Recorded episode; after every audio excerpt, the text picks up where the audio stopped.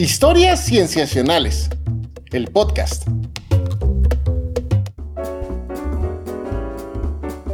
Bienvenidos a Historias Cienciacionales. Una vez más estamos grabando para ustedes para traerles aquello en ciencia que nos ha interesado, cautivado, intrigado en las últimas semanas. Yo me llamo Víctor Hernández y estoy muy contento de darle la bienvenida a mis amigos, comenzando con Sofía Flores. Hola Sof, ¿cómo estás? Hola Vic, ¿todo bien? ¿Tú qué tal? Bien, bien, gracias. Aquí ya listo para empezar a platicar de estas noticias, estudios. Digamos, hoy toca episodio precisamente de noticias, estudios. ¿Tú cómo estás? Uh, pues emocionada porque sí, la verdad es que esta, es, esta modalidad es una de mis favoritas. No que la otra no lo sea, pero la verdad es que me emociona mucho porque ustedes traen temas bien padres siempre. Particularmente nuestro querido Rodrigo Pacheco. Pach siempre nos tiene cosas bien fantásticas. Hola Pach, ¿cómo estás? Muy bien, muy contento de estar aquí platicando con ustedes. Ay, me, me agrada que les parezcan así a mí también. Me gustan mucho las notas y espero que a quienes nos están escuchando en este momento también les guste esta sección, así como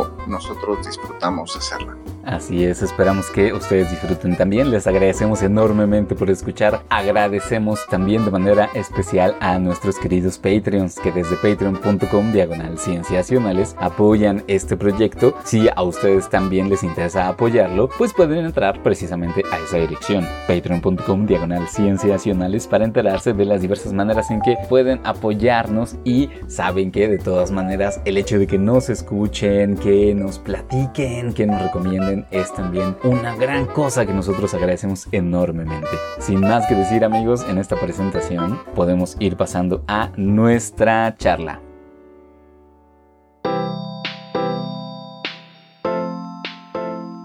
Este primer estudio me toca platicarlo a mí y ustedes saben, queridos amigos y también quienes nos oyen, que hay un lugar muy especial en, mi corazón para los perritos para los estudios que tienen que ver con estos animales que nos han acompañado durante tantos años, durante miles de años prácticamente, forman una parte muy importante, me parece a mí, de nuestra sociedad, prácticamente que en cualquier cultura humana que podamos encontrar en el mundo.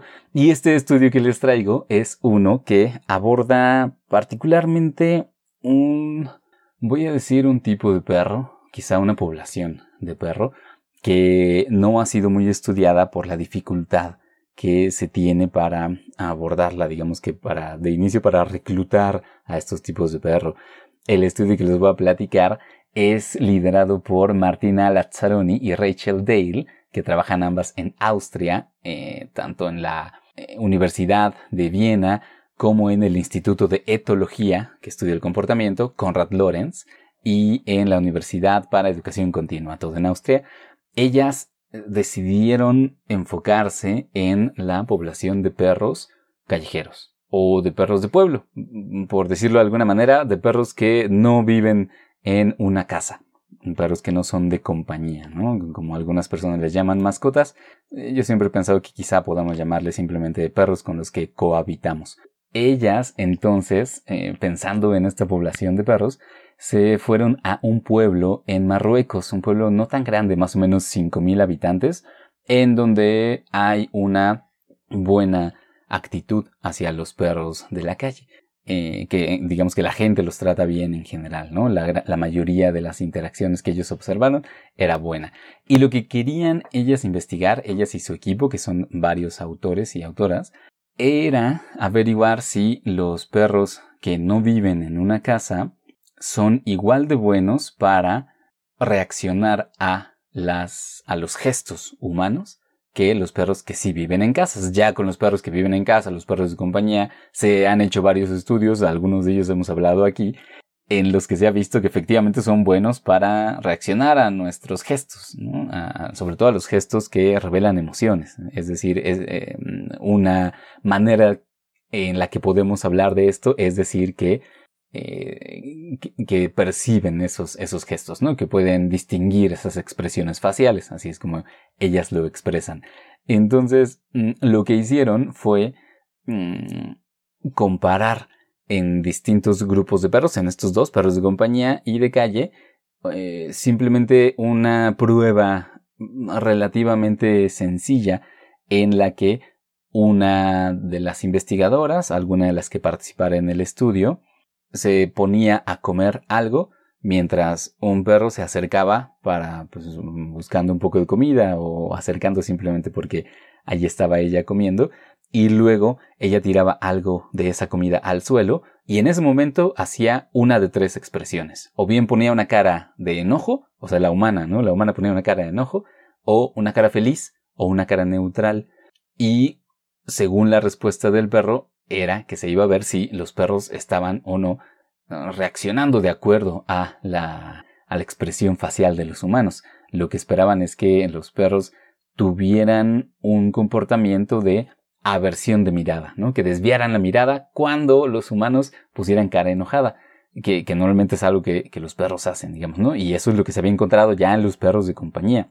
Entonces, eh, tal como lo tal como describen el método me encanta porque cuentan que tres investigadoras iban viajando en una camionetita en ese pequeño pueblo eh, buscando a perros callejeros que estuvieran allí. No los forzaron para nada, ¿no? Simplemente en cuanto veían uno que podía servir para el estudio, que fuera adulto, este, que, que no estuviera en, una jauría ni nada, eh, se bajaban, se ponían en una silla allí en el parquecito que estuviera cerca y se ponían a hacer esta prueba, ¿no? Todo lo documentaban y con ello sacaron los datos que, bueno, como era de esperarse, los perros callejeros o los perros de pueblo, en este caso quizá era más adecuado decir los perros de pueblo, eran muy buenos para identificar esas expresiones faciales humanas, porque cuando la humana ponía cara enojada, el perro desviaba la mirada, mucho más que cuando ponía cara feliz o cuando ponía cara neutra. Lo mismo que se observó en perros de compañía, amigos. Entonces, ese es el estudio. Eh, digamos que es una observación un poco pequeña, pero a mí me parece que es significativa porque, eh, este es un dato que también ellas mencionan en su estudio, que ya se sabía desde hace un buen tiempo, la gran mayoría de los perros en este planeta no viven en una casa con alguien, ¿no? No son parte de, de, de una familia de humanos como tal, sino que eh, viven, bueno, eh, el término que se usa es en libertad. Ya sabemos que eso no necesariamente es eh, gozar de muchas cosas, ¿no? Sino puede que sea una vida difícil, pero es la gran mayoría, el 75% de los perros en el mundo son perros que viven fuera, ¿no? En las calles o en los pueblos y, dependen de las poblaciones de humanos para sobrevivir. Bien poquitos de esos son realmente ferales, ¿no? Que se van al monte, al bosque y hacen ahí su vida. No, realmente la gran mayoría dependen de los humanos. Entonces, por eso me parecía interesante y también relevante traer este estudio, amigos. A mí me gusta mucho lo que nos cuentas, Vic. También me llama mucho la atención que sean eh, me llama la atención el estudio porque resalta una característica particular que, que nos puede llegar a sorprender, el hecho de que otros animales eh, puedan leer nuestras expresiones o el, y, y, hacer sentido de ciertas expresiones que consideramos pues humanas, pero también me recuerda que hay estos animales vienen de un proceso de domesticación que incluso hay evidencia de la que hemos platicado en episodios anteriores, que incluso podemos irnos hasta 30 mil años atrás. Y esto que decías de llamarlo simple, bueno, pues un, perros que nos acompañan, eh, creo que no recuerdo exactamente cómo lo mencionas, pero el propósito es que su nombre científico, Canis familiaris, hace referencia a que son pues especies que pues básicamente nosotros creamos y eh, hablan de esta eh, estrecha relación evolutiva que hemos tenido y, y cómo este rasgo, el hecho de reconocer caras de humanos, que al final de cuentas pues es un rasgo que, que, se tiene que, que, que, generar a partir de un proceso evolutivo y de selección artificial, que al final seleccionamos estos perros que podían convivir con nosotros. Bueno, no sé si sería como nosotros los seleccionamos o ellos también fueron, eh, fue un proceso adaptativo. Aquellos que podían leer mejor las expresiones humanas tenían mayores probabilidades de supervivencia y también una mejor experiencia en la convivencia, se me hace algo así, entre las comunidades. Y pues eh, me habla de que está bien arraigado en su, en su, eh, en su especie, no tanto de que lo aprendan como tal, también, pues digo, me recuerda a las palomas que también pueden, eh, si las adoptas, eh, pueden llegar a ser muy cariñosas. Eh, o, por ejemplo, incluso hace poco salió un estudio de que los cocodrilos pueden reconocer el, llanto de niños humanos, de infantes humanos, y los alteran y, los reconocen de una forma muy particular que nos hablan de la estrecha relación eh, evolutiva que tenemos con los cocodrilos desde hace quizá millones de años. Entonces, me, me parece lindo, pero al mismo tiempo me parece que hablamos de esta especie domesticada que que es evidente que tiene una estrecha relación con nosotros. A mí me pareció también muy interesante el dato que las investigadoras de Austria se tuvieran que ir a Hungría, ¿fue? A Marruecos. A Marruecos. O sea, también, porque justo cuando dijiste el lugar de donde eran las investigadoras, dije, ¿hay perros callejeros en Austria? Mm, pero bueno, eso también me llamó la atención, el método. Sí, exacto, sí.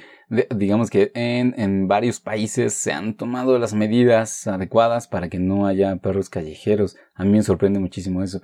Em, pero hay otros que no, y, y, y, como que sí forman parte de esa vida urbana, ¿no? Hablando precisamente de, de un, de ecosistemas urbanos. Y, yo lo que iba a decir es que em, no me pasa desapercibido la gran exigencia que le pedimos a los perros, que es que ellos reconocen nuestras expresiones faciales cuando pueden chocar con sus propios gestos, ¿no? Enseñar los dientes para nosotros es una sonrisa y en los perros suele ser una señal de agresión. Eh, eh, pero si, si, eh, digamos, pueden hacer esa distinción que en los humanos significa una cosa y en los perros otra, entonces estamos hablando de capacidades cognitivas bien interesantes. Claro, qué interesante ese punto que mencionas, Vic. Eh, eh, amigos. Em, y les iba a decir también de este estudio. Eh, no, pues creo que eso era todo. Ajá. Si ustedes no tienen alguna otra cosa que comentar. Pues nada más que está también, bueno, desde el momento en que nos dijiste que ibas a hablar de esto, a mí me pareció como desgarrador, porque el, el simple hecho de saber que hay especies que por culpa no es, o sea, en general, bueno, Patch no me va a dejar decir en especial solamente los animales domésticos, pero como eh, el que haya animales domésticos en la calle y desprotegidos, lo que dices de que pues se, se enfrentan a otro tipo de tratos, para mí es súper desgarrador y cuando nos dijiste la cifra del 75% me pareció devastador, pero bueno, también sé que hay ciertas culturas que tenerlos en la calle también les parece a ellos, o sea, no sé, creo que el que los gatos estén en la calle en algunos países de Europa del Este, creo que es como buena señal y les gusta y, en fin. Sí, que definitivamente la, eh, los rasgos culturales nos hacen convivir de distinta manera. Eh, yo debo decir, por ejemplo, que siempre estoy buscando de qué manera puedo acercarme a los perros, sean de la calle o, o vengan con algún humano, pues porque me gusta su compañía, ¿no? Entonces también pienso en eso, en, eh, en cómo mi interacción con ellos puede mejorar, ¿no? O cómo puedo no ser eh, intimidante. O, al contrario, ¿no? ¿Cómo puedo atraerlos? Disculpa, te interrumpí, Vic, pero quería agregar nomás antes de terminar la nota que eh, si bien es un sufrimiento muy grande, a mí de pronto, pues también me, me lleva a entender como esta formación de, eh, desde los ecosistemas, que son especies también invasoras, y luego se nos olvida que al ser especies domesticadas y dejarlas en libertad y liberándolas en distintos ecosistemas, eh, pues tienen un, impacto negativo en especies nativas en, en diversos, eh, pues en diversos lugares. Es generalizada este, este papel que juegan negativo y también acordarnos que estas especies, pues al tener una estrecha relación con la historia humana, pues también son animales de nuestra creación hasta cierto punto y, y ahora pues tenemos que hacernos responsables eh, en términos de limitar su, este papel negativo que tienen cuando están afuera. Entonces, eh, esto es esto es este, pues llega a ser cruel, ¿no? El, el, cómo viven allá afuera, pero también es un, un, doble negativo su vida, cómo lo sufren, y también el papel que al estar afuera infligen en los, en las distintas especies nativas. Hacer el paréntesis ambiental. No, está perfecto, Pacho. Ah, padrísimo. Y, y, yo creo que una de las maneras de hacernos responsables es conocer mejor qué les está pasando, ¿no? O sea, a través de este tipo de estudios y de otros. sí, realmente saber qué y no solo darlos por hecho. Muy bien amigos, pues bueno, ese es entonces este estudio que les traje que se publicó en julio de este año, precisamente en la revista Pure J Life and Environment, precisamente. Vida y... ¿De qué año vi? ¿Qué tal si nos están escuchando en...? De justo 2023, es verdad, ¿no? Un cápsula del ah, tiempo. Saludos a la gente del 2050. Bueno, muy bien amigos. Entonces con ello pasamos a nuestra segunda nota. Esta segunda nota le toca platicarnosla a Patch. en esta ocasión les voy, a les voy a contar que justo en agosto de este año, del 2023, se acaba de publicar un, en las primeras semanas una, una investigación en donde los investigadores reconstruyen una canción reconocible a partir de e, electroencefalografía intracraneal. Bien, lo, lo logré decir. Eh, y lo demuestran con pacientes que, que estaban escuchando Another Brick in the Wall, la parte 1 de la banda Pink Floyd del álbum The Wall de 1979.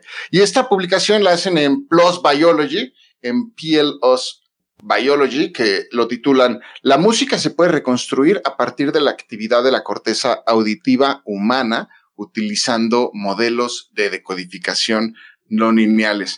Y lo que hacen es que se preguntan en esta investigación cómo se puede reconstruir la música a partir de la actividad cerebral usando pues estos modelos y quienes lo logran eh, son unos neurocientíficos del Albany Medical Center en donde lo que hicieron fue colocar, bueno, lo que hicieron fue registrar la actividad de, eh, de los electrodos que colocaron en pacientes que estaban siendo preparados para una cirugía de epilepsia.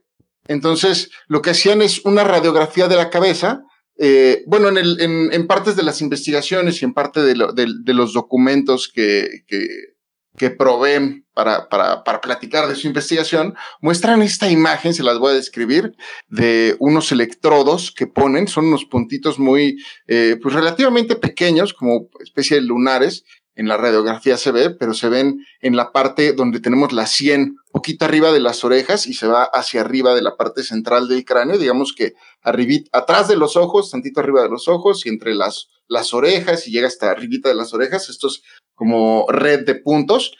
Entonces se encuentra esta red en los, en, en el cráneo hacia, hacia la parte central, va subiendo.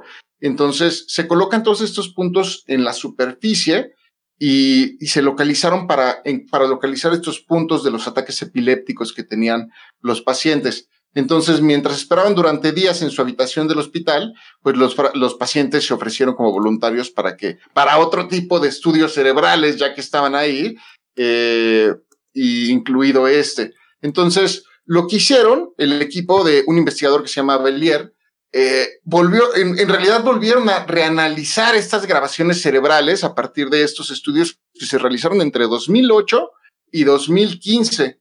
Y en esta serie de experimentos que realizaron fue esto que le pusieron tres minutos, aproximadamente tres minutos de la canción y, y lo que hicieron fue ya con esta información reanalizarla ahora para el 2023 y lo que, lo que estaban buscando era eh, actividades de la región del cerebro si, si tenían, si se sintonizaban con atributos de música como tono, como el ritmo, la armonía, las palabras de la música. Y es que el hecho de que los humanos identifiquen estos, estas características como el ritmo, la acentuación de la música, la entonación, pues son, son elementos que en su conjunto se llaman prosodia y conllevan estos significados que las palabras pues por sí solas no transmiten, pero que sí se transmiten a partir de la música. Y lo que lograron identificar a partir de esta investigación fueron nuevas áreas del cerebro que se involucran en la detección del ritmo, como el hecho de, eh, la, las guitarras o, también descubrieron que hay porciones de la corteza auditiva que se encuentran justo detrás de, de las orejas, como encima de las orejas, tantito atrás, que responden eh, al inicio de voz o hacia un sintetizador y hay otras áreas que responden a las voces sostenidas. Y es que lo que, lo que encontraron es que hay una parte que, del hemisferio derecho que tiene una, un, que juega un papel, eh, al parecer fundamental en la percepción musical y generalmente, digo generalmente porque muchas veces en biología eh, cambia por esto de, hay, hay personas que son distintas, pero generalmente la percepción de las palabras se procesan del lado derecho. Y aquí lo que están encontrando es que principalmente se procesa la música del lado izquierdo. Y bueno, luego de identificar cómo lo perciben en el cerebro, lo que hicieron fue reconstruir estos fragmentos de la canción de The Wall a partir de esta información que obtuvieron de los electroencefalogramas. Y pues si quieren podemos escuchar a ver qué tal les parece esta reconstrucción porque la ponen disponible en, el fragmento y posteriormente la reconstrucción. Y ahorita comentamos al respecto. Este es el fragmento muestra de la canción.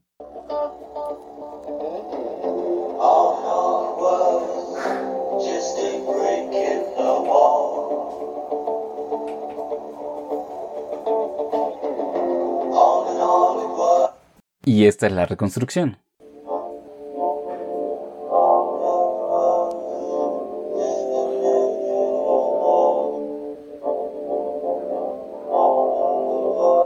Eso que vimos fue entonces, Patch, el... La reconstrucción de la, eh, digamos que la, el procesamiento, el resultado de haber procesado la información de electroencefalografía intracraneal, procesarla a través de modelos no lineales en los que no vale la pena ahondar, la, el resultado, digamos, la, la interpolación que hace el modelo a partir de esta información que se produce este audio. Entonces, eh, yo, yo sé que a lo mejor al principio se anunció con bombo y platillo este, este, este paper, pero tengan en cuenta que esta es la primera vez que se realiza algo así. Entonces, imagínense, les voy a poner un ejemplo que en, en, en, en, en noviembre del 2022, pues se anunció ChatGPT y estamos en agosto y ya han salido un montón de otros modelos eh, bastante precisos, o sea, y se ha ido aumentando. Entonces, el hecho de que estemos en este nivel de poder traducir el, al menos empezamos a hacer bosquejos, una especie como de muy baja resolución de lo que podemos llegar a alcanzar a definir. Sin embargo, eh, se alcanza, bueno, al menos yo puedo llegar a percibir el ritmo, alcanzo a llegar a percibir ciertos tonos de voz y tengan en cuenta que estos, al ser la, la la primera vez que se demuestra, pues están demostrando que se pueden aplicar modelos para esto y que se puede llegar a mejorar poco a poco. Y es que debido a que estos registros, bueno, parten de cierta información, acuérdense que son electrodos que se ponen por encima del, del cerebro y tienen eh, limitaciones en qué tanto pueden llegar a leer. Entonces, son dos cosas, que tenemos una baja resolución de los datos que se pueden tomar de la actividad cerebral, además de que se están probando por primera vez estos modelos y los métodos con los cuales se pueden llegar a hacer. Entonces, eh, eh, personas que tienen problemas para comunicarse, ya sea debido, pues no sé, a un parálisis, a un derrame cerebral, a, dificultades de, diferente índole, pues, pues se, se, empieza a poder, se empieza a abrir una posibilidad en la que a partir de actividad cerebral puedan comunicar especies de sonidos. Ahora, a mí me, llega una pregunta que es, ¿qué tanto influye que los pacientes se sientan eh, familiarizados con la música? Digamos, ¿qué tal si tenemos a un fan de Pink Floyd de un lado y tenemos a otra persona que es la primera vez que escucha esta canción? ¿Existen diferencias en qué tanto eh, la fidelidad de la, de, es mucho más marcada la información eh, del cerebro? Hay muchísimo más fidelidad en, el, en la traducción de la información hacia el sonido que codifica el modelo, pues no lo sabemos. Esto yo creo que es el comienzo. También hay otros intentos que se han hecho de, y que son bastante buenos. Pueden ver otros ejemplos en donde se ve igual información de electroencefalografía y, y se traducen a imágenes digitales eh, un poco borrosas todavía, pero vaya, vamos en este camino de entender cómo funciona el cerebro y comunicarlo con el, con, el campo digital y para mí es muy emocionante estos aspectos. Las posibilidades, imagínense tener una canción pegada y, o inventarte un ritmo y, y, simplemente poder imaginarlo y pasarlo a tu computadora en digital. ¿Cómo ven? Ay, a mí, a mí me encantó porque sí, o sea, cuando escuchamos los dos audios, la verdad es que yo sí, aunque, aunque parezca que no, a mí sí me pareció que son bastante cercanos y pues es bastante emocionante primero porque es Pink Floyd y segundo porque de verdad, como dices Patch, la fidelidad pues todavía no es exacta, pero es bastante cercana y los alcances que tiene, a mí más bien me hizo pensar, y esa es una duda, no tanto que yo tenga. Eh, la certeza, pero ¿será posible que en una de esas se desarrollen algún aparatos que no solamente a las personas que tienen alguna discapacidad les permita eh, comunicarse, sino también podría ser que, no sé, lleguemos a desarrollar aparatos que nos hagan poder leer la mente de las demás personas? Pues yo creo que para allá vamos. Eh, creo que el límite más grande que se tiene ahorita es el, la capacidad con la cual podemos escanear la actividad cerebral, porque vaya, algunos investigadores que han estado aquí en Cienciacionales nos han contado de la poca eh, precisión que se, bueno, no es que sea eh, poca precisión, sino se puede llegar, la información que se puede tener es, es buena, pero lo que está pasando adentro del cerebro en un sentido eh, de, de, de micro señales que se pueden llegar a captar y que pueden llegar a ser cruciales es interesante también. Entonces, nos limita el hardware que tenemos hoy en día, pero parece ser que computacionalmente ya estamos llegando a esa capacidad. Creo que el límite ahorita es el hardware con el cual podemos medir esta actividad cerebral. Es mi, mi, mi percepción. Está cañón. Está muy cañón porque según yo sí es ya leer la mente, pues, ¿no? O sea, es decir... La mente, claro. Crear una representación de lo que sea que está pasando internamente en el cerebro de las personas. Y todas estas preguntas que Pacha se hacía, eh, para mí también son muy, muy importantes. Es decir, eh, si cuando están escuchando esta pieza están concentrados en escucharla o están pensando en alguna otra cosa, entonces se reconstruye distinto. Y, y si es así, entonces puede que con simplemente recordar la pieza se pueda reconstruir a partir de que uno esté imaginando, o sea, recordando, ¿no? En su cabeza sin escucharla. Eh, tratando de recordarla. Mm. Em, y si una persona, como tú dices, Patch, más familiarizada con la canción, eh, la reconstrucción sale mejor, o inclusive un músico profesional que la escucha, o peor aún, que la recuerda, o sea, un músico profesional que se pone a recordar la canción, la reconstrucción sale mejor o no, y, y por qué sobre todo, ¿no? Son un montón de preguntas bien interesantes. Uf, Vic, me acabas de hacer recordar eh, un episodio, que iba a decir episodio, un capítulo del libro de Oliver, del libro de Oliver Sacks de musicofilia, que justamente narra un paciente, creo que es con Alzheimer, que pues era músico y que obviamente por la enfermedad olvida muchísimas cosas y ya es incapaz de recordar, bueno, de mantener en la cabeza ciertos eventos recientes pero que cuando se siente enfrente de un piano es capaz de tocar melodías que tocaba antes de la enfermedad. Eh, y sí, esto que acabas de decir, ¿no? Eh, la capacidad que tienen algunas personas de, de, recordar melodías y reinterpretarlas en sus cabezas más allá de cualquiera que sea sus capacidades. Estaría padrísimo si le pusieran eh, un encefalograma, que, perdón, que le hicieran un encefalograma a un paciente como este que describió Oliver Sacks y que pudiera reinterpretar la computadora la melodía que está tocando en su cabeza. Ay, no sé, como que las posibilidades son grandísimas y es muy emocionante. Sí, pues se supone que Beethoven hacía eso ya cuando se había quedado enteramente sordo, ¿no? Escuchaba, ah. escuchaba en su mente todo y ya luego lo pasaba a pentagrama, ¿no? Y, confiaba en que las orquestas lo tocaran bien, pero se supone que eso era eso, o sea, y fíjense que yo eh, no he encontrado un buen verbo para describir eso. Visualizar es cuando le pides a una persona que imagine algo que está viendo, ¿no? Pero cuando le pides que imagine algo que se oye, ¿qué es lo que decimos? Sonificar. Pues no, no, lo sé, no lo sé. Eh, nosotros que hacemos podcasts, bueno, a mí me surge esa duda, pero en fin, está buenísimo el estudio, Pach. Está padrísimo, Pach.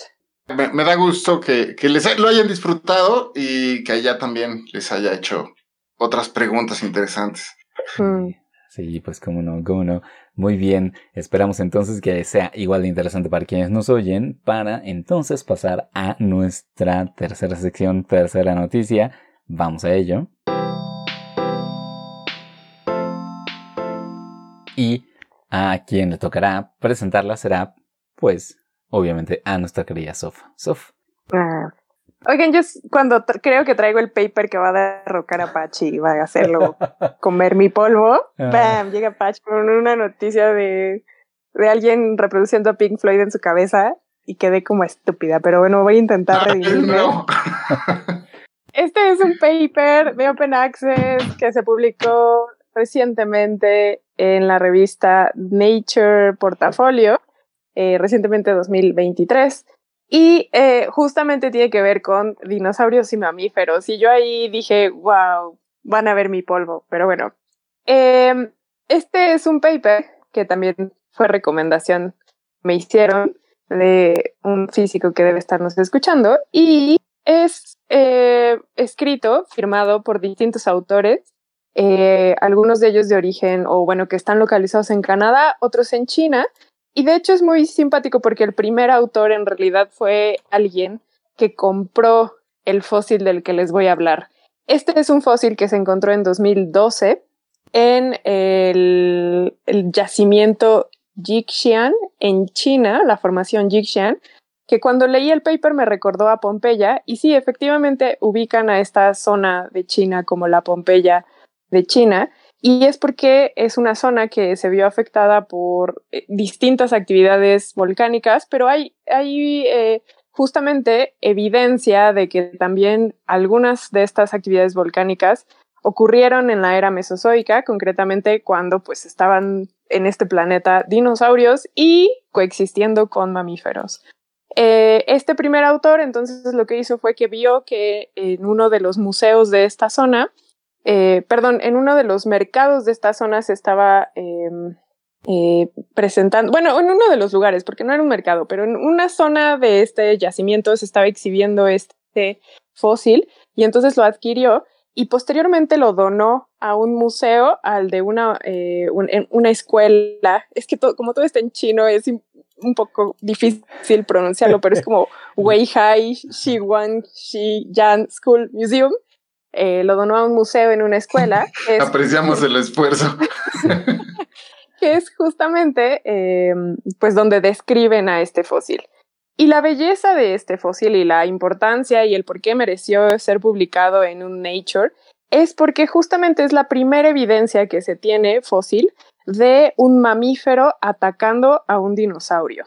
Aunque ya se tenía evidencia no solamente de la coexistencia, y de hecho en el paper dicen que coexistieron por 230 millones de años, eh, ya se tenía evidencia de algún mamífero, de eh, restos fósiles de un mamífero, en donde en su estómago había también a su vez restos de un dinosaurio. Entonces, pues ya se tenía evidencia de esta coexistencia y depredación de unos a otros.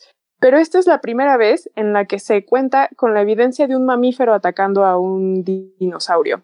Eh, concretamente, lanzan distintas hipótesis. Es un paper bastante corto, pero muy bello, y hay distintas hipótesis alrededor de lo que sucedió en este momento. Una de ellas es que pudo haber sido eh, que lo, eh, sucediera el ataque y eh, los restos volcánicos arrastraran más bien a los organismos y entonces que no fuera propiamente un ataque, sino que de manera fortuita quedaran atascados de esta manera, porque claro, no he descrito cómo está el fósil, pero básicamente el dinosaurio está, podría decirse que sobre su abdomen, eh, recostado, y el mamífero queda sobre su lado izquierdo. Eh, de manera que eh, quedan como entrelazados, las patas del mamífero que está sobre el dinosaurio quedan entrelazadas sobre sus patas del lado izquierdo. Eh, entonces, una de las hipótesis es que por estos eventos volcánicos, pues de manera fortuita quedaran entrelazados, pero que no necesariamente fuera un ataque. Pero por los restos del yacimiento volcánico que regresaron una vez que encontraron y que este primer autor adquirió el fósil, regresan a la zona del sitio donde se obtuvo y tomaron muestras de la zona y efectivamente corroboraron que sí, que se trató, y por eso le llaman la Pompeya de China, se trató de un evento catastrófico que hizo que los dinosaurios y en ese momento este ataque en específico quedara, eh, pues eso, ¿no? Retratado por, por este evento que sucedió en unos segundos. Entonces queda descartada la hipótesis de que eh, de manera eh, de coincidentemente quedaran así, sino que sí hay evidencia de que el ataque estaba sucediendo y que eh, por el evento volcánico quedaron atrapados de esta manera. Otra de las hipótesis que, que proponen y que posteriormente descartan es que en realidad se trataba de que el dinosaurio había fallecido y que más bien el mamífero llegó a comerse los restos ya muertos de este dinosaurio. Y terminan descartando esta hipótesis porque por la manera en cómo encuentran al mamífero sobre el dinosaurio, eh, ellos lo que dicen es, bueno, si el dinosaurio hubiera fallecido antes, el mamífero hubiera estado comiendo del dinosaurio al ras del suelo y no sobre él. Eh, y también hubieran encontrado otras marcas de dientes en el resto fósil del dinosaurio, dado que es como el comportamiento habitual de una presa que ha sido devorada por distintos organismos, ¿no? Entonces, eh, solamente encuentran dos costillas rotas, que son justamente donde el mamífero está dando la mordida, eh, y esa es una de las razones por las que descartan la idea de que el animal mamífero se estaba alimentando del dinosaurio.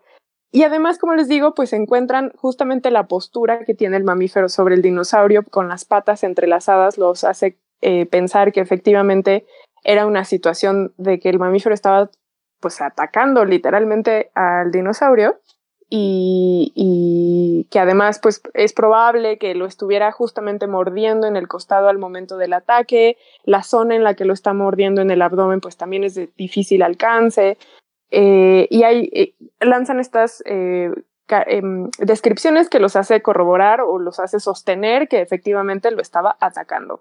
Otra cuestión que hacen es que calculan la masa de los dos organismos y también sus longitudes y les parece también interesante que el mamífero o, que el dinosaurio es tres veces más grande que el mamífero, ¿no? El mamífero apenas mide eh, medio metro, mientras que el dinosaurio medía casi un metro con 200 centímetros. Entonces, también les llama la atención la, diferencia de tamaños y de volúmenes.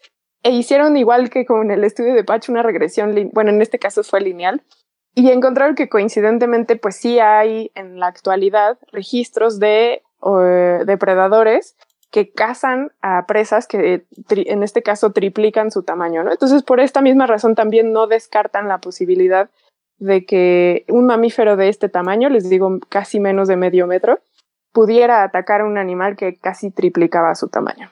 Entonces, pues esta es el primer, eh, la primera evidencia de que efectivamente los mamíferos también atacaban a los dinosaurios y, pues nada, ¿no? Eh, merece, como les digo, la aparición en un Nature.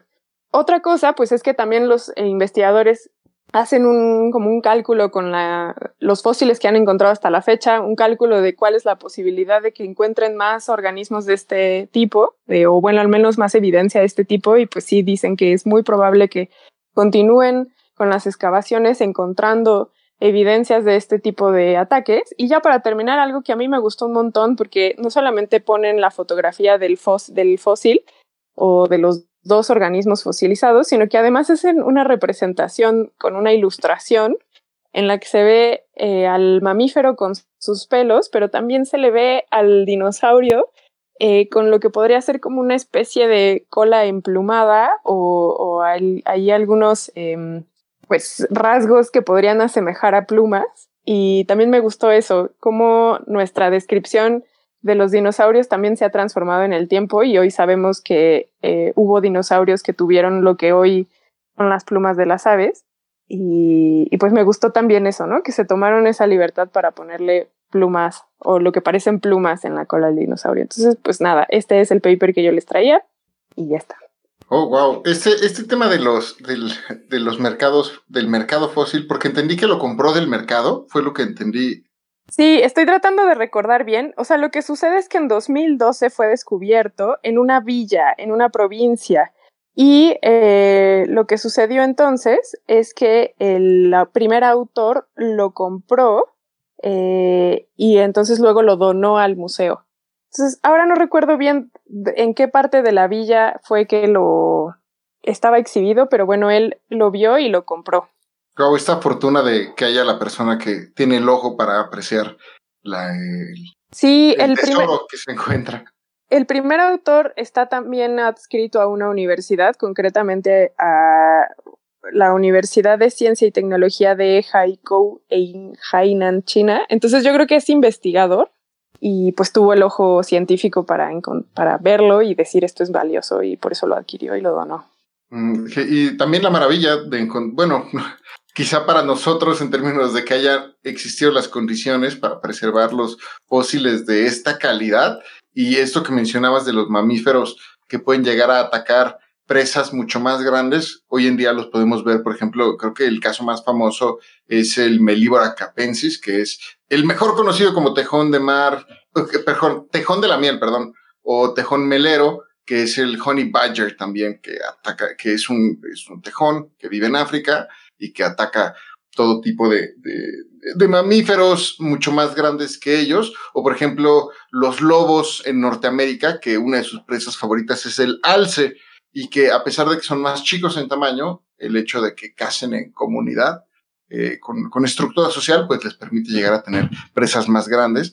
Entonces creo que ha sido, hoy en día se sigue viendo esos comportamientos de los mamíferos y creo que en, es, es, interesante ver que también los dinosaurios no se, no se salvaban de esta, de esta relación que puede llegar a ocurrir en los mamíferos. Justo esta relación que acabas de describir, Patch, la ponen los autores y de hecho se basaron en esta asimetría de tamaños para hacer esta regresión. Y sí, eh, pues es lo que encuentran. Oh, interesante, qué chido. sí, o sea, usaron también al caribú y usaron también a las ovejas eh, con justamente eh, los, los lobos. Y, y sí, es, eh, triplican o duplican sus tamaños y entonces no les parece extraño que si en la actualidad suceden estas asimetrías entre presa y depredador, lo haya existido también en el pasado. Precisamente eso, lo que yo quería pedirte era si me ayudabas a imaginar un poco más esa escena, sobre todo con los aspectos de ambos animales, ¿no? O sea, un mamífero y un dinosaurio, bueno, pueden ser muy distintos. También los mamíferos de, de entonces eran muy diferentes a los de ahora, pero por la reconstrucción que hacen en el artículo, eh, más o menos como que de qué cara tiene el mamífero. Claro, a ver, el mamífero tiene cara como de una ratota gigante, ah, que, que, es una eh, rata de 400 centímetros, ¿no? Entonces, eh, pues sí tiene una cola, es que no quiero decir como un tlacuache, porque la cola que tiene es como muy delgada, eh, pero claramente se les ve que sus, sus dedos, sus garras tienen eh, terminaciones puntiagudas, entonces, pues sí, asemeja un poco lo que podría ser un tlacuache, pero también yo la veo y es una ratota gigante. Eh, y el, y el, el dinosaurio, que de hecho ni siquiera les dije de qué especie son, entonces denme oportunidad de encontrar aquí los nombres.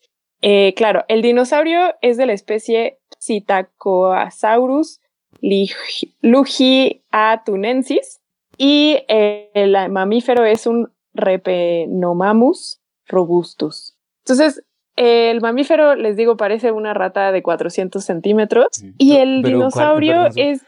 40 más bien, ¿no? Porque 400 centímetros. Perdón, 40. sí, sí, sí, perdón, estoy pensando en milímetros.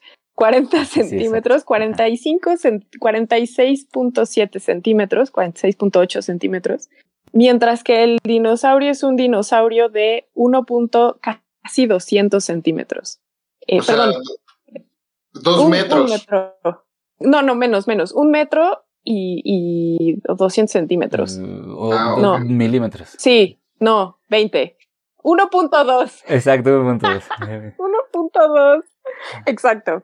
El chiste es que, eh, de hecho, está, se atreven a calcular un poco las edades del dinosaurio y del mamífero. Entonces, el mamífero dicen que está, es como un eh, casi adulto eh, mientras que el dinosaurio tenía entre 6.5 y 10 años.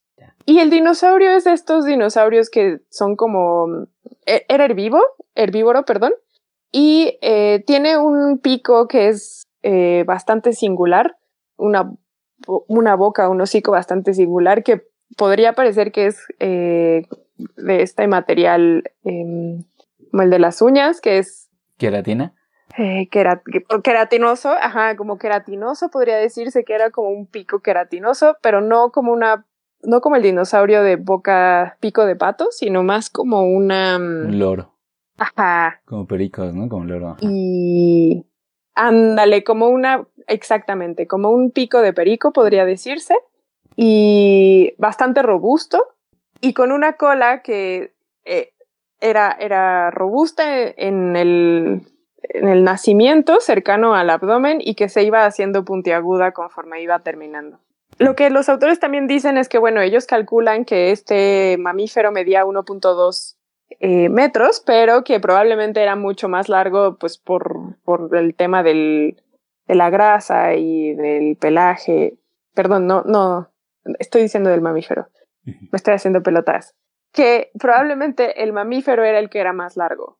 Entonces este organismo mm. de eh, 40 centímetros probablemente era más largo por el tema del pelaje y la grasa y tal. Pero bueno, por lo que ellos pueden medir, pues eso es lo que, lo que la longitud que alcanza, menos de medio metro. Ya, muchas gracias, Sof. Porque a mí me vuela la cabeza la idea de que esa escena eh, haya quedado preservada durante tantos millones de años y ahora nos lleguen esos restos y de alguna manera podamos imaginar eso que estaba pasando en ese momento porque, o sea, yo pienso que quedaron sepultados en lava de volcán y... ¿Y, y por qué estaban tan, ocupados, digamos, depredándose? ¿no? eh, está explotando un volcán, amigos, ¿no? Como que quizá las prioridades eran otras. Ahora, quién sabe si efectivamente eh, se trataba un caso de que eran más mamíferos, o sea, más eh, de estas ratas gigantes cazando al dinosaurio en grande, y solamente uno fue suficientemente terco para quedarse ahí hasta el final. ¿no? Mm. y quedar sepultado. No Hipótesis tan interesante. Está bien bonito también pensar, bueno, por eso me gusta un montón este, este estudio, Sof, no tiene, yo creo, nada que pedirle a los otros, pensando en que cómo despierta la imaginación. Sí, bueno, es verdad que aunque los autores dicen que nada más fue este depredador porque no había otras marcas de dientes en el dinosaurio, pues es verdad que eh, las heridas que le pudieron haber hecho otros organismos a la altura de músculos o de piel, pues no quedan preservados, ¿no? Entonces, pues sí, en una de esas, como bien dices, eran varios y ante la, la explosión del volcán solo este terco se quedó y, y, fueron los que quedaron preservados.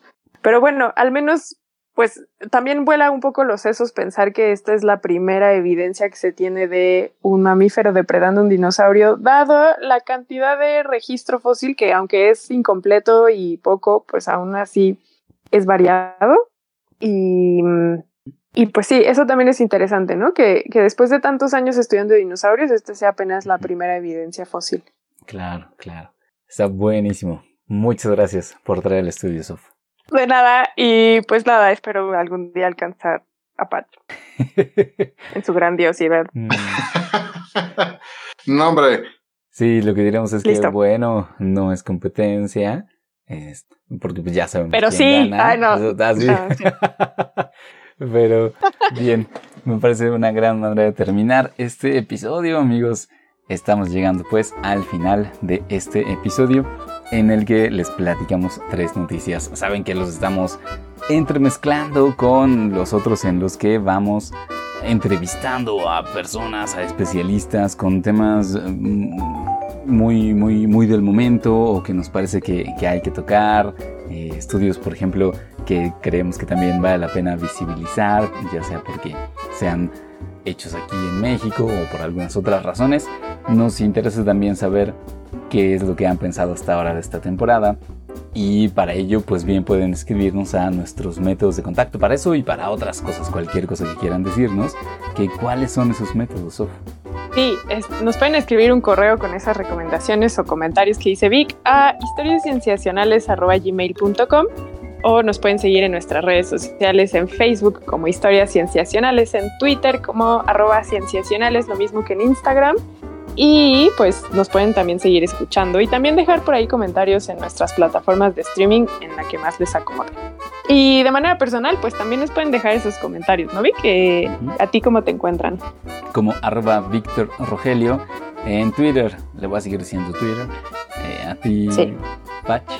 A mí me pueden encontrar como arroba pachecovv. A ti, Sof. A mí me encuentran como arroba soflofu. Y con ellos pues nos despedimos. Muchísimas gracias amigos. Hasta pronto.